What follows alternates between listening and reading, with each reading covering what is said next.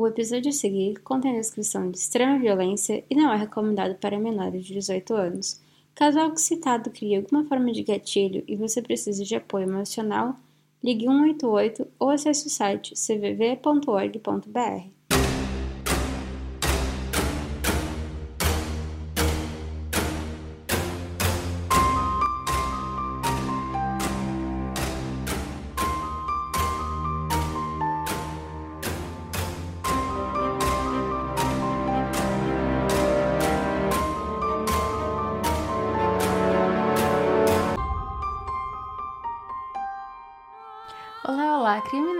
E voltei mais uma vez, de novo, tô aqui pra gente passar raiva. Eu já vou avisar logo do começo que esse caso a gente vai passar raiva do começo ao fim. Não é aqueles que a gente vai passar raiva só um pouco, a gente vai passar muita raiva. Você passou raiva no episódio passado? Se você passou raiva no episódio passado, meu amigo, senta. Senta porque esse episódio você vai passar raiva de novo. Não tenho, não tenho boas notícias para você não. Antes de começar, eu só quero agradecer a todo mundo que foi lá, apareceu lá na live da STB. Muito obrigada por mandar mensagem, por dar oi, por estar tá lá assistindo. E se você não assistiu, ainda dá para assistir porque o vídeo está disponível lá no Instagram da STB. Para assistir é só colocar arroba STB Austrália que tá lá bonitinho para vocês assistirem. E falando em assistir, para quem não assistiu o vídeo que saiu lá no canal do Serialcast, eu participei do resenha com podcasters do Alê e ficou muito legal. Eu contei muita coisa que eu nunca contei pra ninguém, nunca contei em episódio nenhum, nunca contei lugar nenhum. Então, se você quer ver, se você quer saber umas coisas, se quiser me conhecer melhor, vai lá que o vídeo tá muito legal. Agora, só um recadinho rapidinho para quem é novo aqui. Primeiro, seja muito bem-vindo, seja muito bem-vinda. E se você ainda não conhece o Instagram do podcast, é só ir lá, arroba podcriminolic, coloco todas as fotos de todos os casos lá. A gente também tem site, então www.criminolic.com. Dá pra ouvir os episódios direto de lá, dá pra dar sugestão, tem dica de filme, dica de livro, tem a loja, tem tudo lá. Tem o Clube Criminolic, tem uma porrada de coisa lá pra vocês. Então vai lá que vocês não vão se arrepender. Agora, sem mais delongas, vamos começar o episódio de hoje. Episódio 55 A morte brutal de Elise Powler. Você já deve ter assistido o filme Jennifer's Body. Se não assistiu, pelo menos já ouviu falar, eu tenho certeza absoluta. No Brasil, ele recebeu o nome de Garoto Infernal. Eu lembro que quando assisti esse filme, eu fiquei assim, louca no filme. Eu amei o filme. E eu sinto que esse filme é daqueles ou você ama ou você odeia. Não tem meio termo para ele. Tem aquele negócio tipo, ah, eu gosto, mas não é muito assim, mais ou menos. Não. Ou você gosta muito e fala, mano, o filme é muito bom. Ou você fala, meu Deus, que merda de filme. Não tem, não tem um, um, um 50% nesse filme, não. Para quem não conhece no filme, né? Para quem eu nunca ouviu falar, nunca sabe nem o que, que eu tô falando aqui, Carolina, o que, que você tá falando, que filme é esse? O filme, ele conta a história de uma estudante do ensino médio, né, da Jennifer, que é interpretado pela Megan Fox. E ela é possuída por um, né, um, um demônio lá poderoso, depois que uma banda de rock tentou, né, é, oferecer ela para o sacrifício, né, para um demônio tal lá, o, o demônio X, né. Só que aí o que, que aconteceu? A Jennifer, ela começou a atacar os, né, os amigos lá, os, os colegas da escola do sexo masculino, né? Começou a atacar os boys, né? E durante todo esse ataque dela, porque ela ficou assim sedenta de sangue de menino, a ex-melhor amiga dela, né, que é interpretado pela Amanda Seyfried, talvez eu falei o nome dela errado, talvez eu falei. Mas, né, nada novo aqui nesse podcast. Essa amiga dela, né, tenta colocar um, meio que um fim, assim, nessa violência toda. Ela tenta meio que resolver o problema do negócio. Por mais bizarro que pode parecer esse filme, ele sim, ele foi inspirado num caso real de um assassinato. Eu lembro que quando eu ouvi, né, eu assisti o filme e eu ouvi, eu ouvi que é, existia um caso é, de um assassinato e esse filme tinha sido né, meio que inspirado nesse caso. Eu falei, mano, mentira. Como assim? Mas sim, meus amigos, sim, sim, sim. Ele foi sim inspirado nesse caso, que inclusive é o caso que eu trouxe hoje, olha só. O caso, né, em questão, foi o assassinato da Elise Paller, que aconteceu em 1995. E ele tem uma, uma semelhança muito impressionante com o filme. Mas essa semelhança vocês vão descobrirem ao longo desse episódio de hoje. Bom, durante os anos 90, em Arroio Grande, que fica na Califórnia, é, esse local era um local de maior média nacional de vítimas de crimes violentos. Era uma área assim que era cercado, cheio de nossa, uma porrada de coisa, de gangue, gente sendo esfaqueada, vucu vucu pra lá, tiroteio pra cá. Era um, nossa, era um negócio era pesado lá. Para vocês terem uma ideia, em 1995 houveram 100 crimes na cidade, tá? Lá no local, 100 crimes. Só que esse local tinha 14 mil habitantes só. Então você coloca uma cidade de 14 mil habitantes que provavelmente tem uma rua só reta, né? Uma igreja, um bar, um cemitério. Só, acabou, acabou a cidade, né? Porque essa é a cidade da minha avó. 14 mil habitantes, uma rua no meio só, três negócios lá, acabou ter 100, 100 crimes, assim, de tiroteio, de, de gente sendo esfaqueada, de, de gente, né, sabe lá Deus o que, que tá acontecendo, o negócio era pesado lá. Agora que vocês estão entendendo mais ou menos como que funcionava, assim, a, como posso dizer, o dia a dia local, a gente vai pular lá para o dia 22 de julho de 1995. A Elise Marie Powler, né, ela nasceu no dia 24 de abril de 1980, Nessa época, ela tinha 15 anos, né? Ela estava na casa dela, tinha televisão com a família de noite, depois do jantar.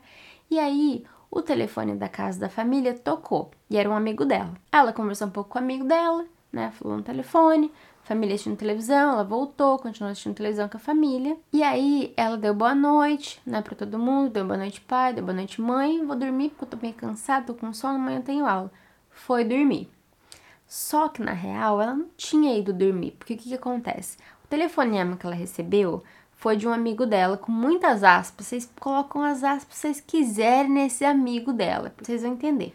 Aí, esse amigo dela, né, era de um grupinho lá de uns amigos, tinha mais outros dois meninos, né? Na verdade, já eram três amigos, né? Mas aí um ligou para ela. E aí, eles disseram, né, no telefone, que eles tinham um pouco de maconha, né, e queriam encontrar com ela. Aí ela pegou, colocou o travesseiro assim na cama dela, como se fosse, né, fingindo lá que ela tava lá dormindo, pulou pela janela e foi encontrar com os meninos. A Elisa, essa época, ela tava assim naquela época meio rebelde, sabe aquela época bem rebelde? Assim, bem vida louca ela tava. Tava, nossa, tava deixando os pais com o cabelo em pé. Bom, quando ela saiu, né, naquela noite, ela foi e se encontrou com o Jacob Delasmo, com o Royce e com o Joseph. Aí eles foram, né, até um bosque, assim, de tipo um bosque de eucalipto, sabe? Nossa, já tô com medo daí, se imagina ir num bosque à noite. Foi lá no bosque de eucalipto à noite, que era meio que próximo, pra sentar lá e fumar maconha. A Elise, ela conheceu o Jacob no centro de recuperação comunitário. É, os dois eles estavam recebendo um tratamento por causa de uso de drogas e de álcool. Ela também frequentou a mesma escola que o Joseph, né? Até que ele foi embora. E o Royce, era amigo desses dois meninos. Ele foi numa escola secundária meio que próxima, assim, dos dois meninos e dela também, porque ele tinha sido expulso da escola que eles frequentavam. Olha só que grupinho do bem, né? Bom, é, essa época, como eu disse, né? A Elise, ela tava assim, naquela época de vida louca, e ela tinha ido, né, para esse centro de recuperação porque ela tinha sido pega na escola ela tava bêbada, tinha bebido, tinha fumado um, foi pra aula. Aí, né, a diretora chamou a mãe, chamou o pai, chamou o responsável no local, né, falou: olha, sua filha tá dando um pouquinho de dor de cabeça pra escola, né, vamos mandar ela pro centro de recuperação.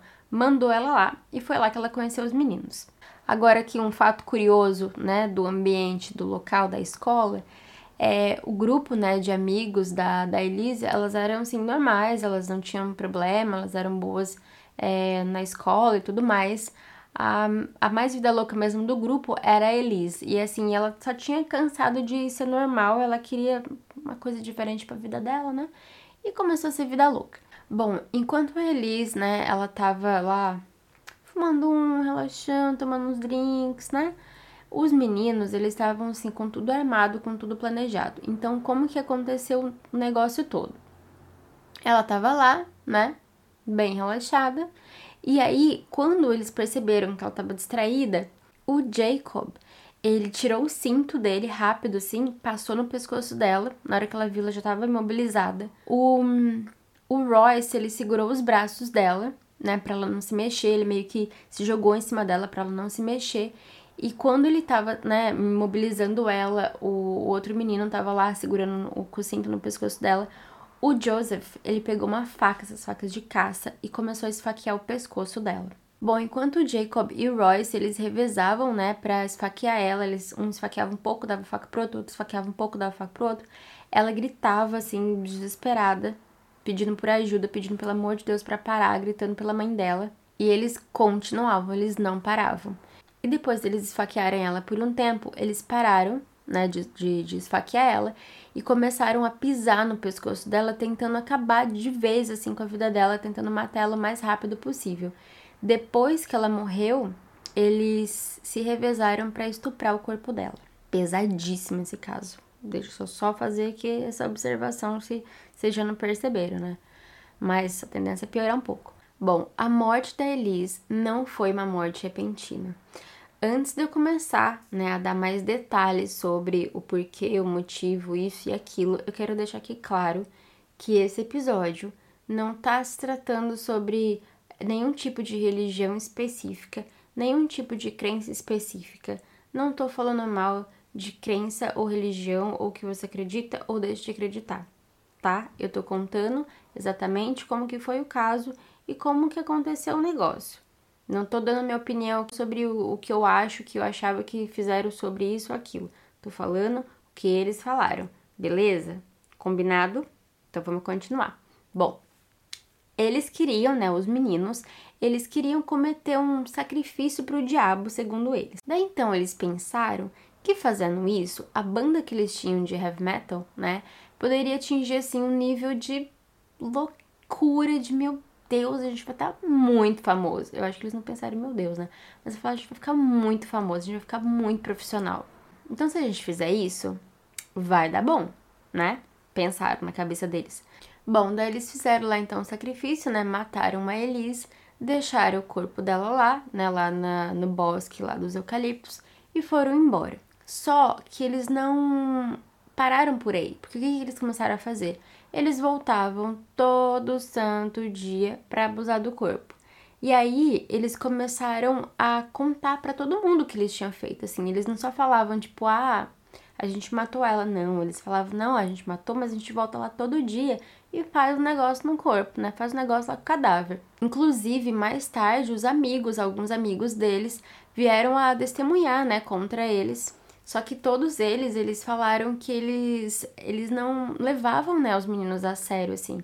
Porque eles não acreditavam que aquilo podia ser real. Então, eles, os meninos falavam isso, eles falavam, ah, isso é, né, cala a boca, falando, falando merda. Não acreditavam no que o menino tava falando, no que os meninos, né, eles estavam falando. Para vocês terem uma noção, o Joseph, ele contou até pra mãe dele. Agora vocês imaginam o nível, o nível desses meninos para contar pra mãe dele que ele matou uma menina com os amigos e estava voltando todo dia para estuprar o corpo. Tem, tem noção do nível? Gente, você tá passando raiva já? Porque eu já tô nervosa já fazendo esse negócio, hein? Bom, como eu disse, eles, né, voltavam lá para abusar do corpo e eles continuaram a fazer isso enquanto a família, os amigos da Elise procuravam por ela. Só que o que eles não sabiam é que ela estava muito mais perto do que eles imaginavam. Eles procuravam, procuravam, mas eles não, né, tinham procurado ainda nesse bosque. E esse bosque, tipo, não era muito longe, né, da, do local, assim, que ela, que ela desapareceu, da, da casa dela, enfim. O corpo dela, e o corpo dela só foi encontrado oito meses depois do assassinato da Elise.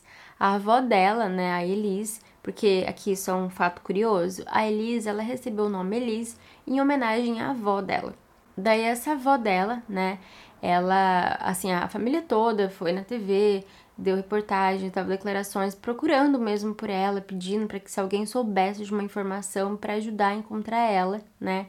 E a avó dela ela pediu, né, conversou meio que com ela assim, e ela deixou um recado dizendo que estava tudo bem, que se ela tivesse, né, saído de casa por algum motivo e ela tivesse com medo de voltar, que estava tudo bem que ela podia ficar lá um tempo na casa da avó dela até as coisas melhorarem, só que ela implorou, né, para que ela voltasse. E aí, em março de 1996, o corpo da Elise foi descoberto. Um patologista, né, que realizou a autópsia, ele notou que ela foi esfaqueada pelo menos 12 vezes. mas nenhuma das feridas foi fatal. A Elise ela morreu lentamente devido à perda de sangue. O corpo dela foi encontrado, né? As autoridades eles não tinham ideia de quem tinha feito, quem tinha atacado ela, o que tinha acontecido, né?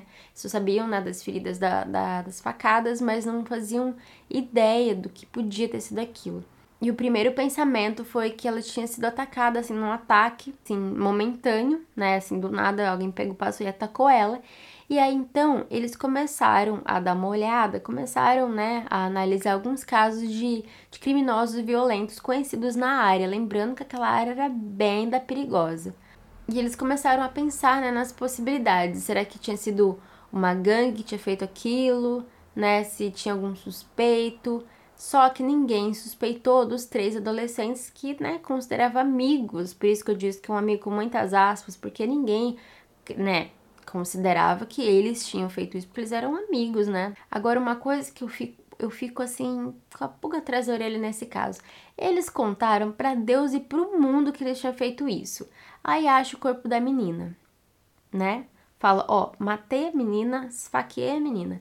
Aí acha o corpo de uma menina esfaqueada. Você não vai ligar uma coisa com a outra? Eu achei um pouco, um pouco, hum, um pouco duvidoso, mas, né? Vamos seguir aqui. Bom, segundo os meninos, um pouco antes né, desse assassinato da Elise, eles começaram a praticar o satanismo.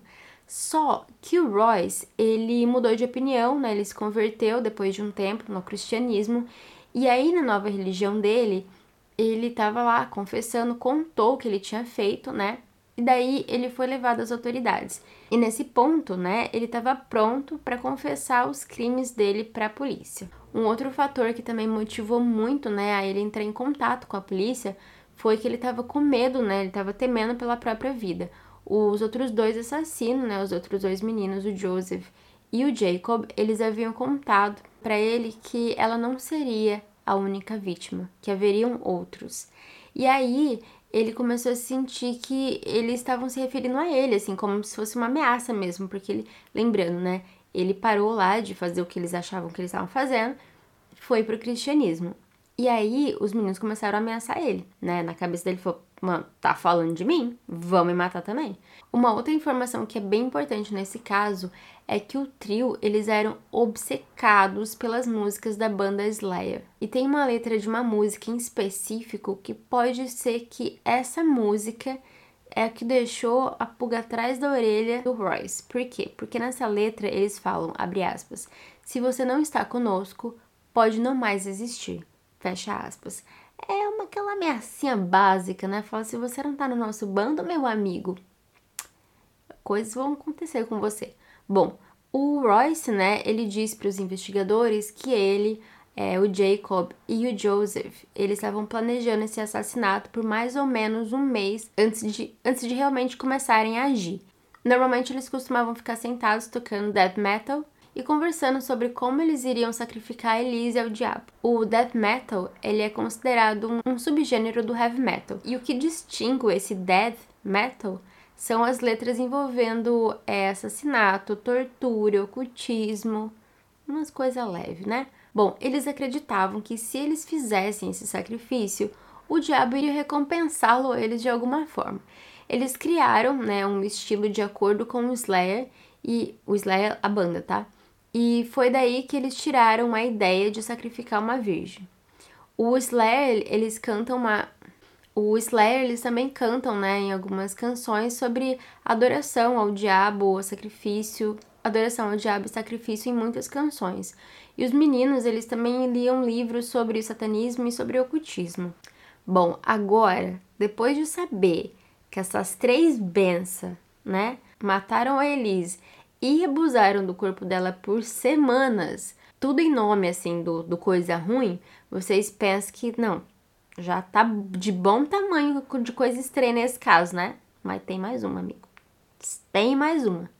Eu disse que esse caso não ia ser fácil. Bom, o que vocês não sabem é que eles haviam tentado matar ela antes de realmente quando eles mataram. O Royce, ele disse para os investigadores, né, que o Jacob e o Joseph, juntos com um terceiro adolescente, eles haviam meio que conspirado para tentar matar eles uma vez, tipo assim, em outra ocasião. Os meninos eles pediram para eles dar um, um passeio, dar uma voltinha lá com eles, né? Levaram ela para um local lá meio longe. E um dos meninos, ele fingiu que ele tinha escorregado, né? Era tipo um monte assim. Fingiu que ele tinha escorregado para que a Elisa ela fosse atrás dele, né? Para que ela descesse lá também. E aí o Joseph, ele puxou uma faca e jogou para outro menino, enquanto o Jacob ficava gritando faça, faça, faça, tipo do it, do it, do it, do it, do it, sabe assim, aquela voz, aquela voz de coisa ruim no ouvido, então ficou gritando isso. Só que o outro menino, ele segurou a faca e ele congelou, ele não conseguiu atacar a Elise. Ele paralisou, deu piripaque do Chaves nele e ele não conseguiu se mexer. Aí a Elise, né, ela deve ter pensado que os meninos estavam brincando, porque ela não chegou a ver a faca, né? Ela falou, não, vocês estão de sacanagem com a minha cara. Porque ela nunca relembrou, né, desse incidente, assim, ela nem parou de falar com eles, nem parou de atender o telefone, muito menos parou de onde que eles estavam, né? Porque se ela tivesse a mínima noção de que eles estavam tentando matar ela aquele dia, ela não tinha ido encontrar eles de novo. Bom, durante o interrogatório, os investigadores, né, eles tentaram entender o motivo do, do assassinato, assim, a real motivo de, dele ser feito aquela merda. Aí o Royce, ele disse novamente, né, porque eles se sentiam que tinham que matar, assim, eles sentiam que eles tinham que fazer isso. Segundo ele, ele disse, abre aspas, era para receber o poder do diabo para ajudar a gente a tocar melhor a guitarra. Fecha aspas.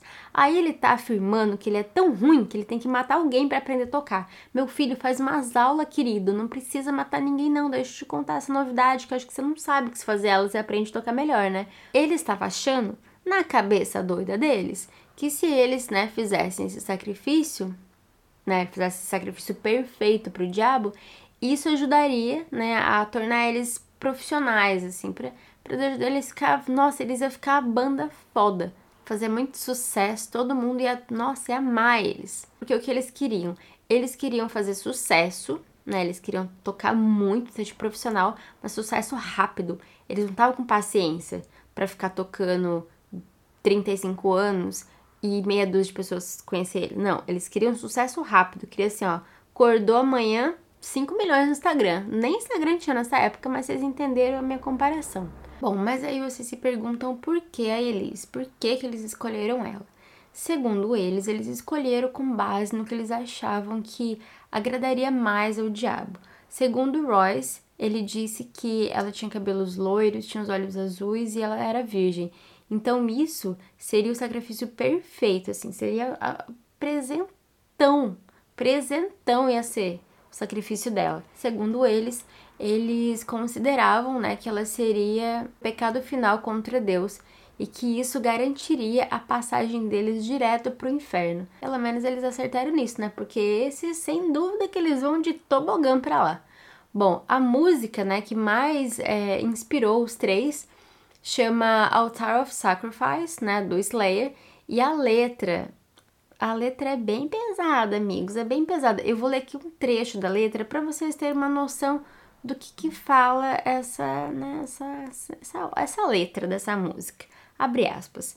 Aqui na mesa do inferno, uma figura branca desconhecida pelos homens, aproxim, aproximando-se do altar da morte, um alto padre esperando a adaga na mão, espalhando o puro sangue virgem, matadouro de Satanás. Cerimônia da morte, responda a todas as ordens.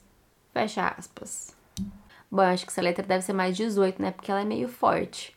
Mas continuando, agora que vocês têm mais ou menos uma noção do que estava falando a letra das músicas que eles estavam ouvindo na época, vamos continuar o caso. Depois da prisão, muitas pessoas começaram a se perguntar o que poderia fazer com que os três adolescentes atacassem alguém da forma tão cruel que eles atacaram, né? E depois nem se importar com isso. Segundo Joseph, né? O que fez, né, o que causou eles tomarem essa atitude, pensarem o que pensarem, fazer o que fizeram, foram as drogas. Ele disse, né, para as autoridades, ele disse para as autoridades que eles eram usuários de drogas e eles tomavam metanfetamina e ácido regularmente.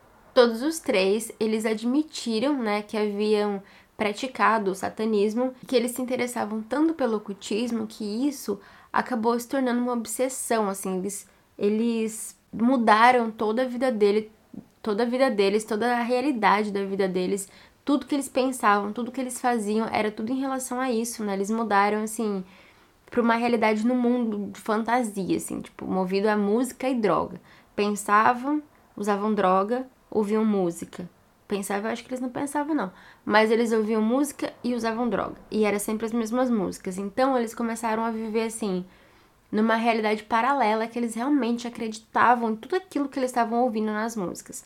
O Joseph, ele admitiu, né, que ele foi o primeiro que sugeriu o ocultismo para os dois amigos para ver se eles estavam interessados. Daí, quando ele percebeu que sim, né, que os amigos estavam, tipo, de acordo com isso, ele começou então a compartilhar os pensamentos que ele tinha.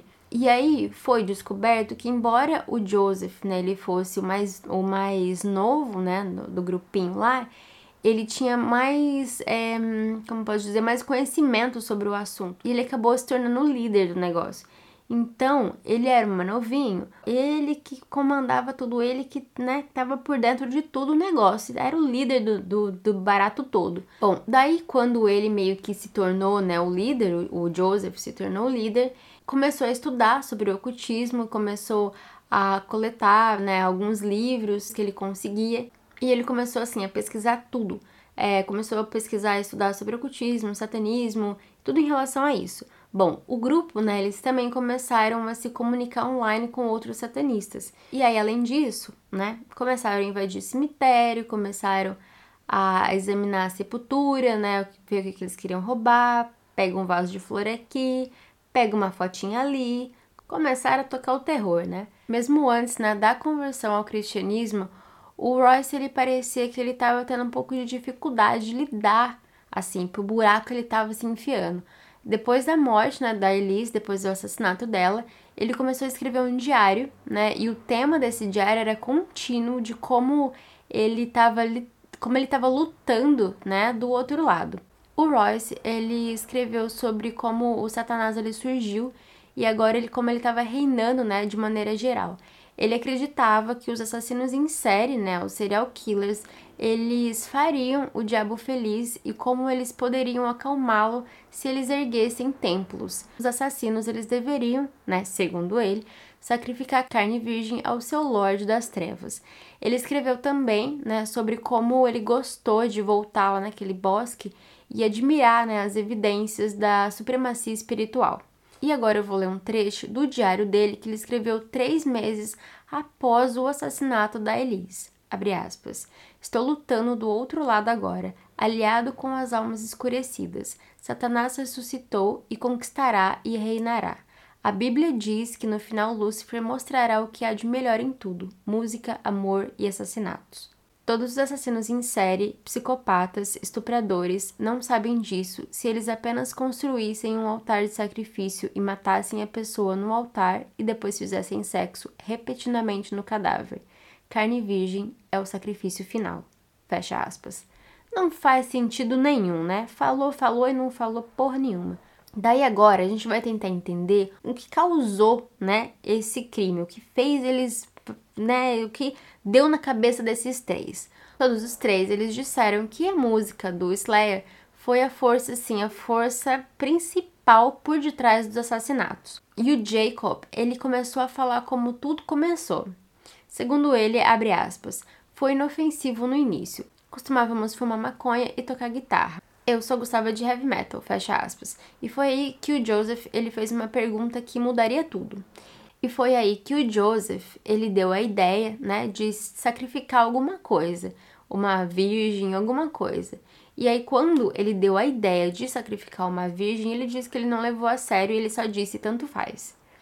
O promotor, né, o procurador adjunto Dan Bouchard, ele disse ao tribunal que a Elise foi um bilhete para o inferno para os três adolescentes, e o que eles fizeram foi na verdade um pacto final contra Deus. No final, os três eles não contestaram, né? Eles não contestaram o assassinato da Elise e eles foram condenados a 25 anos de prisão perpétua. E os três estão detidos em diferentes prisões na Califórnia. O Dave e a Lisanne Paller, né, os pais da Elise, eles entraram com um processo contra a banda Slayer em 1996, alegando que as canções Post-Mortem e Dead Skin Mask deu instruções aos assassinos né, da, da filha deles sobre como perseguir, estuprar, torturar, assassinar e cometer atos de necrofilia. O caso original, ele foi descartado, né? O juiz, ele disse que não há uma posição legal que possa ser é, tomada, né, que torne o Slayer, a, que torne a banda Slayer responsável pela morte da Elise. Daí, depois disso, os pais eles entraram com um segundo processo e dessa vez com base no fato de que o Slayer eles conscientemente distribu ele, eles conscientemente distribuíram material prejudicial a menores. Segundo o escritório de advocacia que estava representando né, os pais da, da Elise, eles disseram, abre aspas, a distribuição e a distribuição e comercialização de material obsceno e prejudicial a adolescentes do sexo masculino constituiu auxílio e cumplicidade nos atos criminosos descritos nesta denúncia. Nenhum dos crimes cruéis cometidos contra Elise Marie Paller teria ocorrido sem a estratégia de marketing intencional da banda Slayer. Fecha aspas. A gravadora, né, diz que alterou o público e o... já a gravadora, eles disseram, né, que eles alertaram o público e os pais das crianças porque eles colocaram um adesivo no álbum dizendo paternal warning. É, os, os álbuns, né, do Slayer também contêm violência e linguagem sexual no aviso das letras. Alan Hutkin, né, do escritório de advocacia, diz que a gravadora diz que as gravadoras com adesivo de advertência são obrigadas a colocar nas faixas dos CDs se houver linguagem explícitas.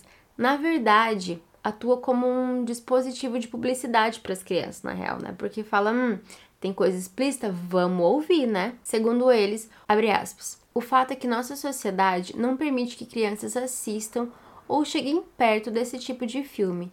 Ainda assim, os menores podem sair por aí e comprar esse tipo de música a hora que quiser sem que os pais saibam. Fecha aspas. O juiz Jeffrey Burke ele rejeitou também esse pedido, né? Porque segundo ele, ele não considera a música do Slayer obscena, indecente ou prejudicial para menores, mesmo que no, né, no, no, álbum da banda sejam obrigados a trazer advertência para os pais por causa da violência, da linguagem sexual, afirmando, né, que é, aquele tipo de conteúdo não é adequado para ouvintes menores de idade. O David Paller, né, pai da Elisa, ele já estava assim, ó, por aqui, tava farto disso, e ele disse que tinha toda uma geração de crianças por aí que estavam sendo alimentados com aquele tipo de música. Já o baterista da banda Slayer, ele deu uma entrevista, né, para Guitar World Magazine, e ele disse, abre aspas, eles estão tentando nos culpar por isso, quando na verdade eles deveriam pensar claramente que a culpa deveria ser atribuída para os assassinos. Se você vai fazer uma coisa estúpida com isso, você deve ter problemas com isso. Fecha aspas. E ele continuou dizendo que os assassinos, eles nem mesmo seguiram né, os rituais de sacrifício de necrofilia que a banda havia detalhado nas canções. Eu acho isso muito bizarro. Tipo assim, não, eles mataram abusaram do corpo, mas nem era do jeito que a gente ensinou. Como assim? Tá falando que a nossa culpa se nem é do jeito que a gente tava ensinando. Mano, eu acho isso bizarro. Bom, perdoa pela risada, tá? Não tô rindo, do, eu tô só rindo dessa situação, porque, bom, enfim. E uma coisa que a gente vê assim bem de vez em quando é que alguns assassinos começam a pensar né, no que eles fizeram, na merda que eles fizeram quando eles estão presos. E parece que não foi diferente com Jacob, porque o tempo fez ele mudar completamente assim, né, o que ele pensava e como ele enxergava o assassinato. Antes do julgamento, né, ele contou, assim como os outros dois, que as letras do Slayer os influenciaram, né, que eles fizeram aquilo por causa das letras. Só que depois de alguns anos na prisão, ele muda um pouco de ideia. Por quê? Porque quando ele deu uma entrevista para o The Washington Post, o Jacob, ele agora ele tá falando que a culpa foi de outra pessoa. E ele admitiu que a música assim era destrutiva, mas que ele não estava mais culpando isso. Segundo ele, abre aspas. Não é por isso que a Elise foi assassinada. Ela foi assassinada porque o Joseph estava obcecado por ela e obcecado por matá-la. Fecha aspas. Quando Joseph, né, ele estava em liberdade condicional, ele falou sobre os motivos, né, e o que a, a música fez com ele. Bom, segundo ele, ele disse que a música, né, ela, ela entrou assim na cabeça dele, que isso entra na cabeça, e ele começou a refletir, né, sobre esse crime de um modo diferente dos outros dois. Segundo ele, ele disse que é quase constrangedor ele ter sido tão influenciado, né, por uma música.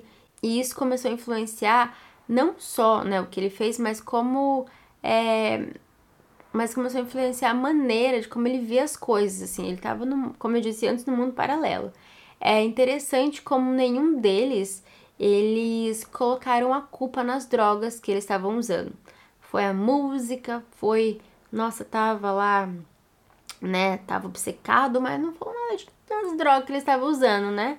Não as drogas, né, por si só podem fazer, né, pode fazer cometer um crime, mas especialmente, especificamente o ácido, né, que eles estavam tomando, poderia ajudar a alterar a realidade. E essa realidade ainda estava sendo alimentada pela música, né? Que falava de matar, estuprar e necrofilia e tudo isso daí que vocês já entenderam. Bom, pesquisando, né, a banda Slayer e as músicas, foi a música 213 que parecia, que parecia descrever, né, a causa do assassinato mais que qualquer outra. Abre aspas. Sensações eróticas formigam na minha espinha. Um cadáver deitado ao meu lado, lábios lisos, negros e azulados. Eu começo a salivar enquanto nos beijamos. Nossa, mano. Minha para sempre essa doce morte. Minha para sempre essa doce morte. Como amo matar você.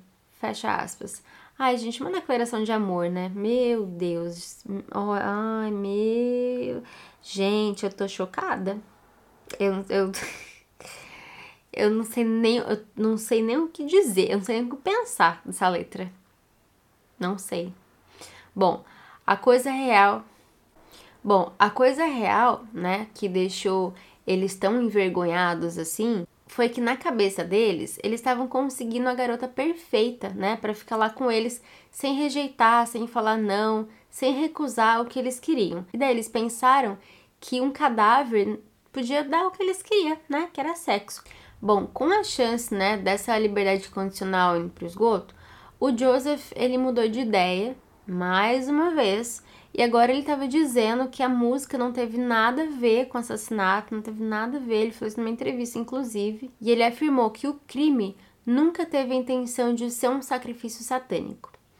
Em 19 de junho de 2021, uma matéria foi destaque no jornal online de Santa Bárbara, que dizia, abre aspas, que dizia que um dos três homens, né, que era adolescente naquela época, quando eles assassinaram brutalmente a Elise há 26 anos atrás, poderia ser libertado, né, poderia ser liberado da prisão após obter a liberdade condicional. Alguns membros, né, da família da Elise, incluindo o pai dela, eles não estavam assim se opondo, né, a essa decisão, que se tratava da libertação do Roy, né, que era o que segundo eles era o mais arrependido do trio, que foi inclusive aquele que se apresentou, né, e revelou tudo que eles tinham feito, aonde que eles tinham deixado o corpo, tudo mais. Na audiência de liberdade condicional, na audiência de liberdade condicional do Royce em março, o próprio advogado ele reconheceu né, essa depravação única, assim, esse negócio louco, né, de natureza maluca, do assassinato da Elise. Segundo ele, abre aspas, isso ficará nos anais da história da Califórnia, se é que ainda não fez, como inequivocamente um dos piores crimes que já foi perpetrado e há uma competição acirrada por isso. Fecha aspas. Quem disse isso foi o advogado Charles Carbone, né, aos comissários em 17 de março. O Ministério Público do Condado, né, de São Louis, eles estão pedindo ao governador que bloqueiem essa libertação da natureza do caso, né, porque foi uma coisa assim brutal que chocou todo mundo, mesmo depois de 26 anos continua chocando ainda as pessoas. Só que o painel ele observou que Royce agora ele tá limpo, tá relativamente jovem, né? Ele tá com 43 anos e também tem um histórico de quase 20 anos de comportamento exemplar na prisão e participou de uma série de programas de reabilitação, né? Ele serve, né, como mentor e ele está fazendo bacharelado em especialização em psicologia e sociologia. Ele inclusive planeja se tornar um conselheiro, né, de abusos de substâncias na área de Los Angeles, caso ele seja libertado. Apesar dessas realizações, né, o gabinete do procurador distrital ele se opõe né, à decisão do painel, dizendo que os comissários eles não deram o devido peso ao horror do crime. Os membros da família da Elise, eles assumiram né, uma postura que eles concordam até com essa liberdade condicional do Royce. O David, né, o pai da Elise, como eu disse antes, ele disse, né, para uma entrevista no The Tribune, que o Royce ele é adequado, né, para a liberdade condicional e ele não acredita que ele seja um risco para a segurança pública. E ele finalizou dizendo que tanto ele, né, quanto a família dele confiam nos dois comissários de comissão de liberdade condicional. Se a equipe jurídica, né, do conselho não encontrar problemas com a decisão, né, do painel, a decisão de março se tornará final em 120 dias. E daí em seguida, né, ele irá encaminhar para a mesa do governador Gavin Nelson que pode reverter essa decisão encaminhá-la né, para uma análise mais profunda ou não tomar nenhuma ação, né, no qual o Royce ele será agendado para né, ir em liberdade após 30 dias. O advogado ele disse, abre aspas, a sociedade sempre ficará horrorizada com o que o Sr. Royce, com que o Sr. Royce fez e é compreensível.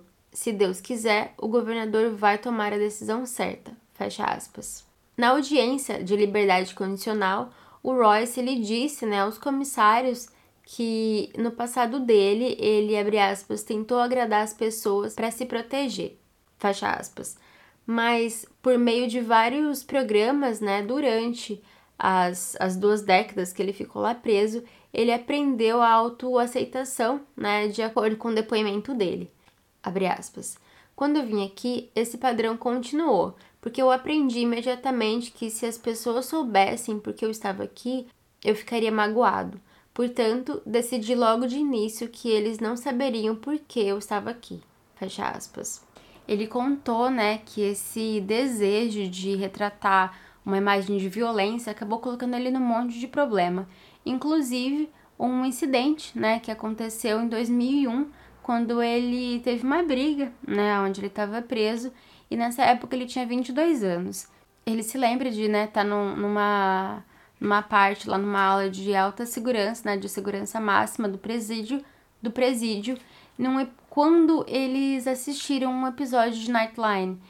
E esse episódio apresentou o caso da Elise. Foi aí, meus queridos, que o barraco desabou, porque o quê?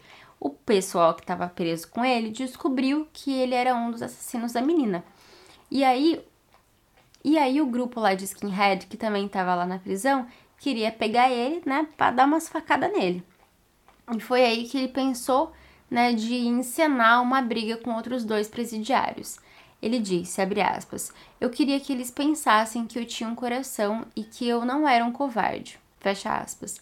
E ele reconhece, né, que ele tinha outras opções, mas que ele escolheu seguir, né, uma não muito inteligente. Bom, questionado, né, o que é, fez ele se sentir atraído, né, por esse tipo de pensamento, assim, ritualístico, assim, né, de demônio, enfim, e, e o que levou, né, ele a assassinar a Elise. Ele disse que ele estava cheio de raiva, né, nas, nas suas é, atitudes e isso endosava essa violência. Abre aspas. Achei que a violência era a forma apropriada de expressar raiva e uma forma apropriada de provar que eu não era fraco, de provar que eu estava no controle. Ele e ele continua dizendo, né, que ele não consumiu droga ou álcool desde um pouco antes, né, da sua prisão e que ele não ouve mais, que ele não ouve mais metal também. Ele foi questionado, né, sobre a compreensão do pacto, né, do, do crime que ele fez e o e ele disse que a primeira coisa que vem à mente é o quão imenso é o sofrimento que ele causou, porque a Elisa ela não tá mais viva por culpa dele. E ela teve que sentir muita dor e, e medo, né, enquanto ele e os outros meninos estavam matando ela. Bom, ele deu, né, uma declaração, né, no tribunal, no qual ele disse, abre aspas, Nada que eu possa dizer ou fazer trará de volta a vida que ela poderia ter tido e a vida que ela teve com seus pais. Tenho vergonha da pessoa que eu era na época e estou com nojo da pessoa que eu era na época. Tenho vergonha de ter tirado o futuro dela. Ela era uma pessoa verdadeiramente maravilhosa e amorosa, vibrante, entusiasmada, corajosa e gentil. Parte meu coração pensar o quanto ela perdeu por minha causa. Ela nunca conseguirá se formar no ensino médio ou ir a um baile de formatura. Ela nunca foi para a faculdade ou se apaixonou ou se casou. Ela nunca chegou a ser mãe. Essas coisas quebraram a negação que eu tinha, e essas coisas me ajudaram a ser capaz de ver que havia algo mais profundo que eu precisava olhar para entender que foram meus defeitos que me levaram a isso, e nem meus corréus, nem a música e nem as drogas. Fecha aspas.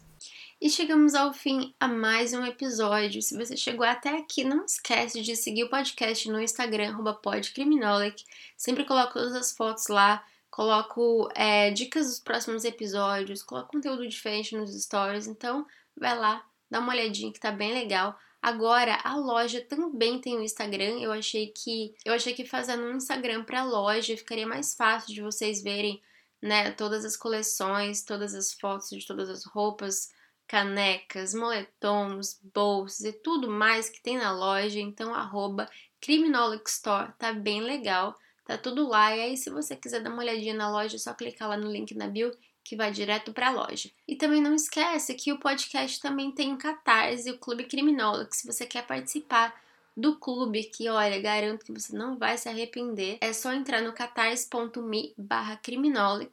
A partir de 5 reais por mês, você vai estar tá participando já, então tem muita coisa legal. Tem o dossiê Criminolic todo mês.